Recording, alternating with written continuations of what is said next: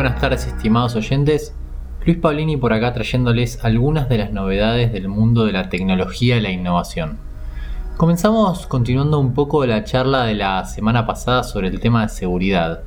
Bueno, esta vez se filtró una base de datos del Ministerio de Educación de la Ciudad de Buenos Aires con algo así como 100.000 datos de profesores, autoridades y alumnos, lo cual seguramente dará que hablar en los próximos días, ojalá que de que hablar en los próximos días, porque de alguna manera estos actos no hacen más que acrecentar los temores de los que ya hablamos en la columna en reiteradas oportunidades.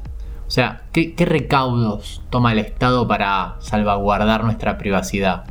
O sea, ¿por qué el Estado tiene que tener estos datos en un primer momento? Un actor malintencionado puede tranquilamente robar nuestra identidad con datos públicos robados y hacerse pasar por nosotros para obtener un bien, un crédito o estafar gente en nuestro nombre. ¿Cuándo se dará en Argentina la discusión seria sobre el tratamiento de nuestros datos por parte de los organismos gubernamentales? Lo pregunto especialmente porque en Argentina existe una ley de tratamiento de datos personales que exige a los privados una cantidad enorme de requerimientos para guardar datos personales bajo el percibimiento de multa que pareciera que claramente al, Estado esto no le aplica.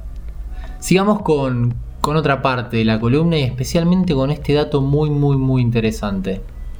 Apple le pidió a sus empleados que vayan a la oficina tres veces por semana y se armó un lío bárbaro.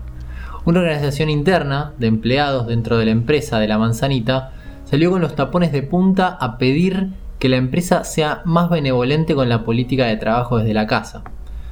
Por un lado, el número uno de la compañía, el señor Tim Cook, alega que por cuestiones de secretismo de la empresa, como nos tiene acostumbrados Apple, digamos, donde todo se mantiene bajo un estricto secretismo hasta el día del lanzamiento de los productos.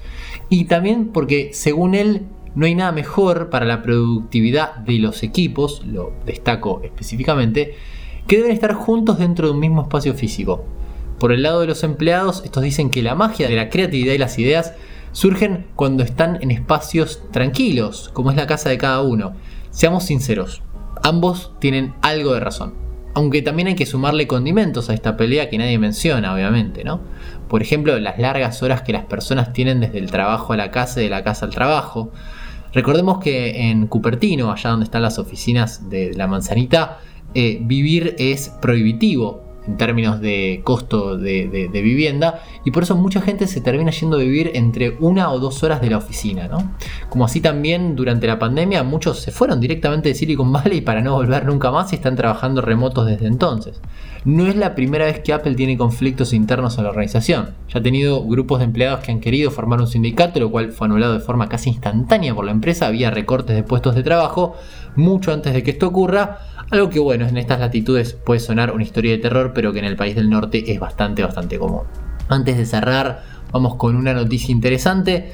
Queda menos de un mes para que la criptomoneda Ethereum mute su mecanismo para coordinar quién escribe transacciones en el famosísimo blockchain, la cadena de bloques. Venimos hablando de, cripto eh, hace rato, pero esta es una noticia inmensa dado que Ethereum, esta moneda que va a cambiar, es la segunda criptomoneda más grande del mundo en valor detrás del gigante Bitcoin. Ahora, ¿por qué esto es noticia? Bueno, muchos sabrán que las criptomonedas son una gran revolución en el mundo porque permiten intercambiar valor, cualquier tipo de valor, de una persona a otra en el mundo de forma totalmente descentralizada, o sea, sin que haya alguien, sin que haya un intermediario. Pero conlleva un enorme gasto energético mantener toda esa infraestructura que algunos han calculado más o menos en la misma cantidad de energía que un país como Noruega gasta de forma anual. Este cambio que se avecina en poco tiempo va a traer la posibilidad de que se pueda correr toda, toda esta estructura con un gasto de energía casi nulo particularmente para esta moneda de Ethereum, lo cual va a mejorar notablemente la sustentabilidad del sistema en sí. Este cambio sea probablemente uno de los experimentos más interesantes en la historia de las criptomonedas porque ahora la primera y la segunda criptomoneda van a funcionar de forma totalmente distinta, o sea, Bitcoin y Ethereum van a funcionar de forma totalmente distinta con lo cual se imaginarán los oyentes que los tecnólogos como yo estamos esperando esto como si fuera la final de la Libertadores, simil River Boca, y no vemos la hora de que todo esté funcionando para ver cómo sigue la historia. Un gran abrazo y nos vemos la próxima semana. Seguimos en Facebook, arroba.